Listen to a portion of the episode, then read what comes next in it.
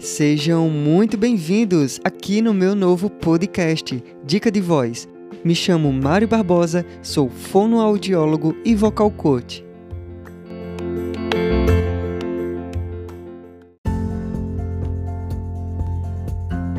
Olá pessoal, estou passando aqui para lembrar que a automedicação pode trazer prejuízos para a saúde, como reação alérgica intoxicação, podendo levar até a morte. Quando se faz o uso de medicamentos sem conhecimentos, você pode anular ou potencializar o efeito de outro. Alguns fármacos podem trazer mudanças na qualidade vocal.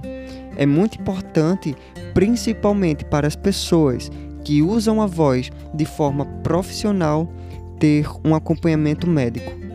Segundo alguns estudos, os principais sintomas devido à automedicação são garganta seca, rouquidão, falhas ou quebras na voz, fadiga vocal, pigarro e voz fraca.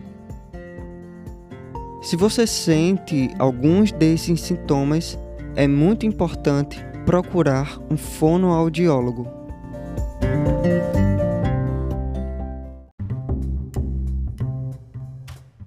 Se você está gostando deste conteúdo, eu te convido a compartilhar com seus amigos e familiares.